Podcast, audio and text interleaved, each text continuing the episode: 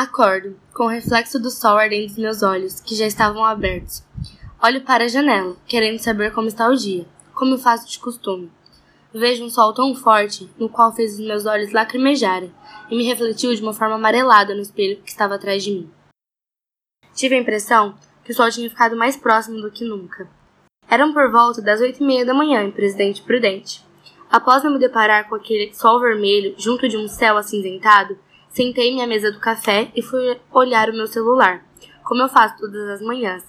E para minha surpresa, não sou apenas eu quem pude admirar este lindo fenômeno natural, como diziam muitos nas redes sociais. A internet inteira estava sabendo do tal ocorrido.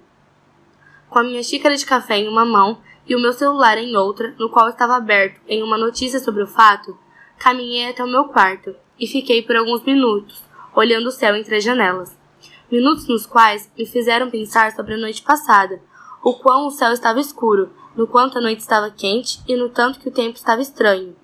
Lendo muitas das notícias publicadas, entendo que o tal ocorrido foi consequência de tanto desmatamento e das queimadas que estavam destruindo a Amazônia.